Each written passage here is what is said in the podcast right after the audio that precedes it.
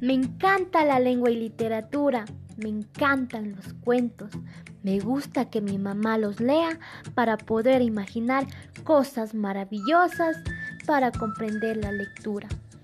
Yo soy su amiga y les voy a narrar acerca de las aventuras de Lassie la gatita. Había una vez una gatita llamada Lassie. Ella vivía en el campo con su dueña Sofía al lado del cerro Abuga. Lassie era una gatita muy juguetona y traviesa. Le gustaba atrapar ratones, cazar mariposas, jugar con las flores que habían por ahí y trepar árboles gigantescos. Era una gatita muy alegre, pero no tenía otro amigo que pudiera jugar con ella en las mañanas, ya que Sofía casi no estaba en casa y Lassie pasaba sola. Un día Lassie se levantó muy temprano para acompañar a Sofía a preparar su desayuno. Corría para un lado y otro muy contenta mientras tomaba su leche porque ya era de día y decía, ya es un nuevo día, hoy iré a la montaña a atrapar moscas y ratones, miau, miau, y pasaré muy ocupada, decía emocionada.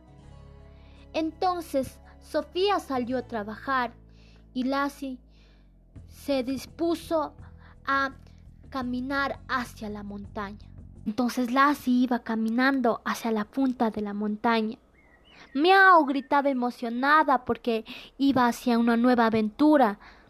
Caminaba y observaba los árboles gigantes que había ahí, las piedras.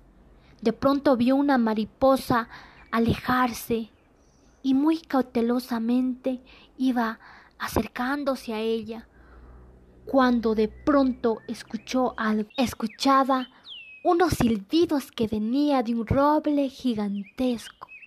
Lassie, con mucha curiosidad, se acercó lentamente para ver qué era. De pronto se cayó un palo frente a ella. Lassie gritó ¡Miau! muy asustada. Entonces miró un pequeño pajarillo asomar su cabecita por debajo del tronco. ¿Quién eres? preguntó Lassie. ¿Y quién eres tú? respondió el pajarillo. del cerro, dijo Lassie. Yo soy pajarito y te veo casi todos los días aquí. ¿Tienes amigos? preguntó el pajarillo. No, dijo Lassie. Yo paso sola en la casa mientras mi dueña Sofía se va a trabajar en azogues. ¿Quieres ser mi amigo? preguntó. Sería genial, dijo el pajarito. Entonces, desde ese día, Lassie siempre salía a jugar con Pajarito. Iban a dar vueltas por toda la buga y bajaban a su casa a comer juntos y se hicieron muy buenos amigos. Entonces amigos, Lassie nunca pasó sola porque consiguió un buen amigo. Cada que Sofía venía del trabajo le contaba todas sus aventuras del día. Y colorín colorado, este cuento se ha terminado.